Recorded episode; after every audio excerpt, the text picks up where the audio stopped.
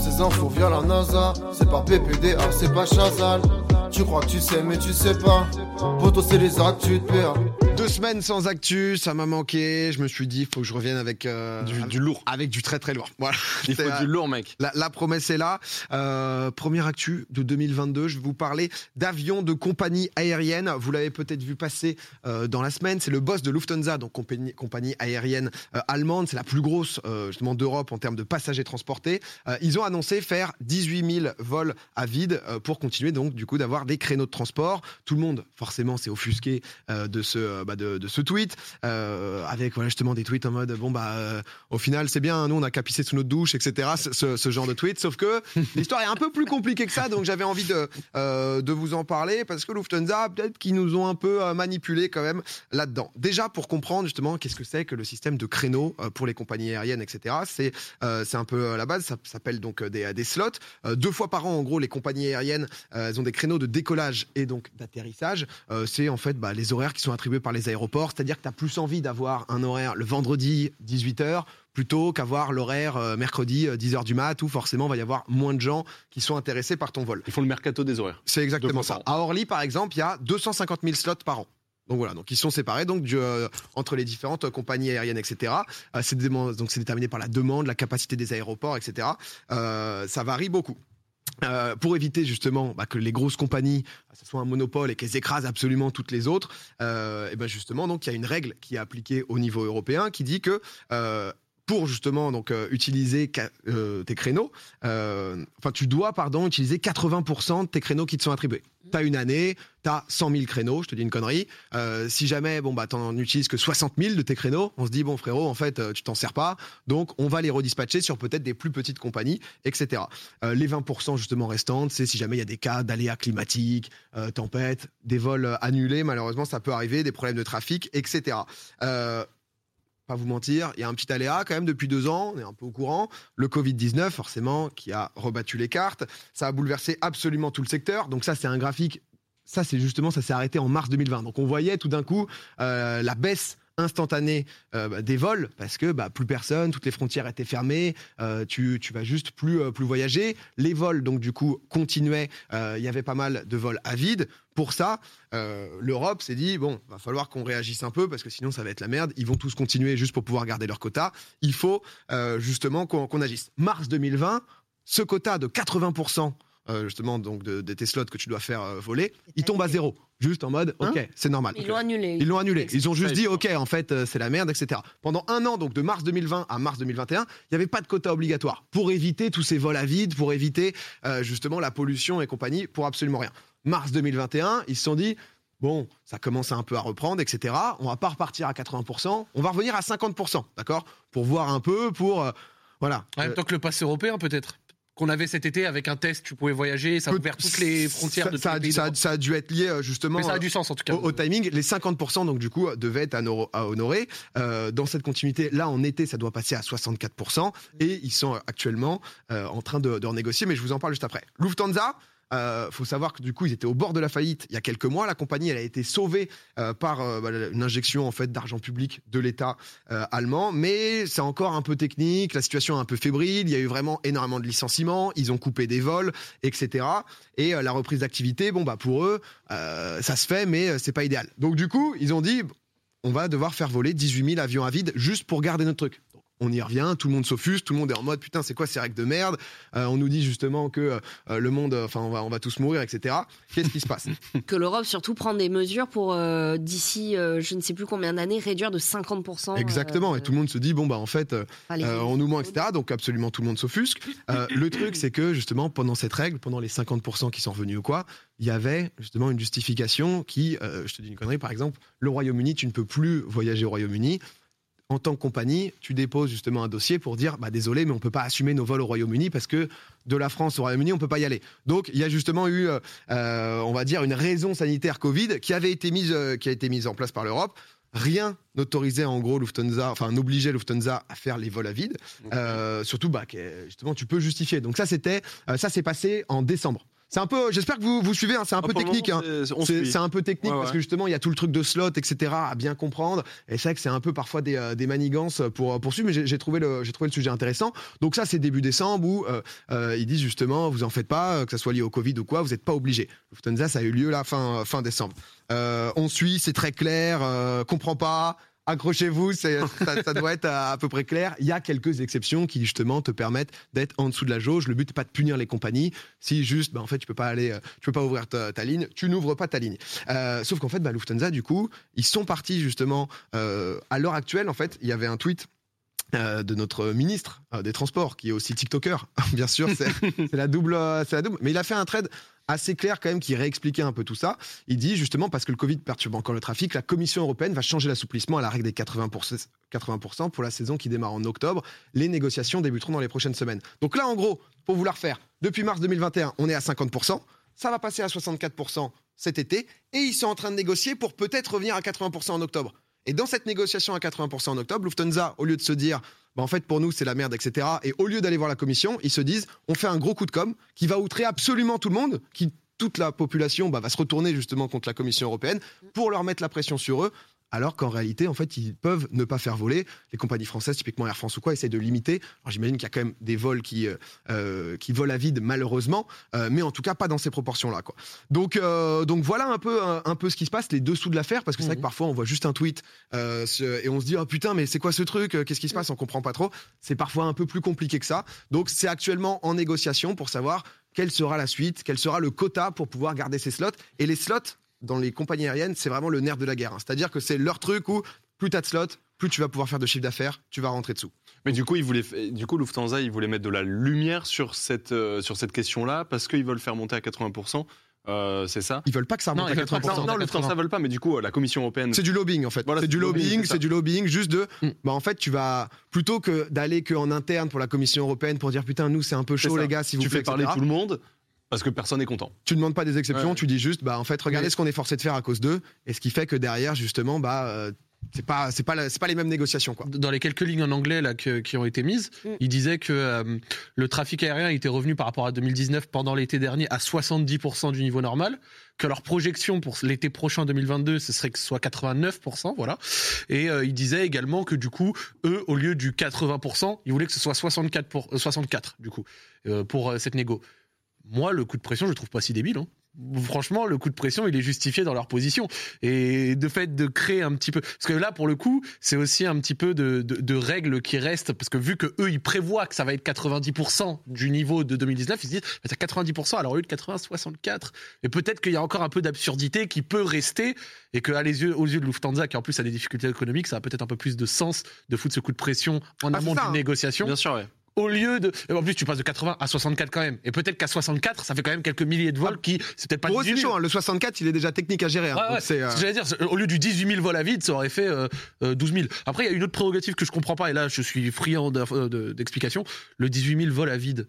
Vol à vide. Mais pourquoi vous cassez pas les prix Tu vas toujours trouver quelqu'un.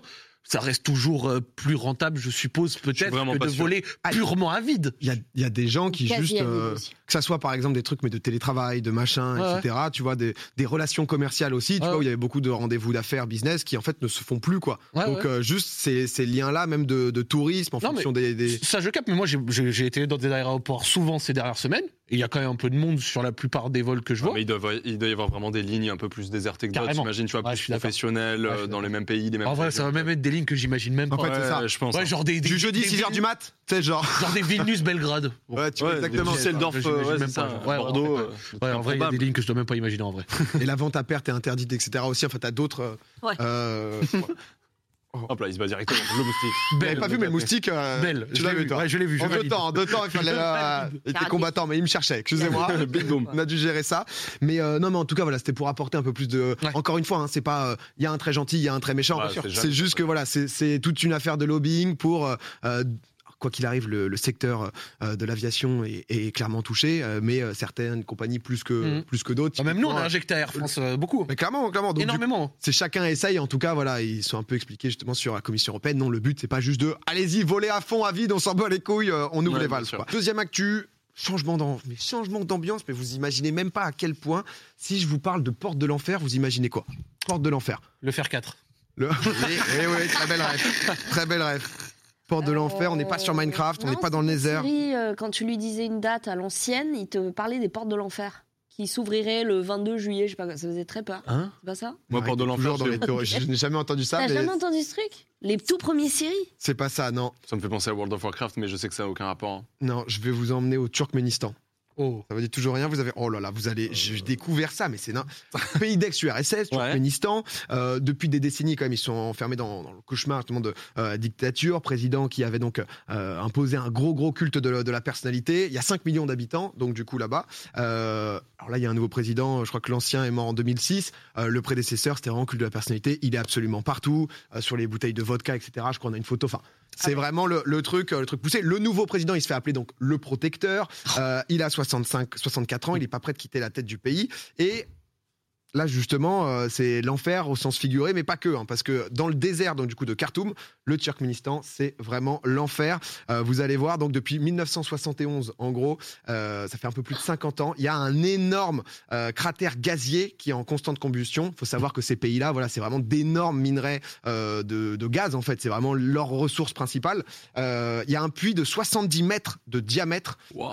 dans lequel tu as littéralement l'impression de rentrer bah, au plus profond de la Terre. hein. C'est vraiment le, c'est assez impressionnant. Euh, il y a 50 ans, donc en fait, tu as des soviétiques euh, scientifiques des scientifiques soviétiques plutôt, euh, qui ont voulu percer en fait une poche de gaz euh, pour trouver des gisements, mais ils avaient peur que justement ça libère trop euh, de gaz toxique. Ils ont voulu y mettre le feu pour que bah, justement le gisement il s'assèche. Euh, sauf que bah, 50 ans plus tard, ça continue à brûler. Oh, le Pas gisement de des ténèbres. Ah, mais Pierre, Pierre Davis. C'est impressionnant. La vidéo est vraiment et j'avais moi jamais entendu parler de ça. J'étais en mode mais Ça fait 50 ans que ça ne s'arrête pas. et ça existe et ça, ça brûle non-stop justement. Et, euh, et bah, du coup, bah, c'est la forte présence en gaz euh, justement qui fait que le foyer de l'incendie, bah, en fait, il ne s'éteint absolument jamais. Euh, niveau pollution à long terme, on est quand même sur un, un assez beau bébé sur les gaz nocifs. Encore une fois, long terme pour les populations euh, aux alentours. Euh, le président, euh, il y a eu une rumeur en 2019 comme quoi il était décédé. Du coup, on rappelle le protecteur. Qu'est-ce qu'il fait? Il revient en force. Boum, Johnny Hallyday, il est parti faire des donuts Non. juste à côté du cratère. Non, non, non, c'est lui là-dedans. back. C'est le protecteur là-dedans. J'en rigole, mais c'est le, le et, Mais ça- attends, mais il est juste allé faire du gros donuts, quoi. C'est, euh, protecteur.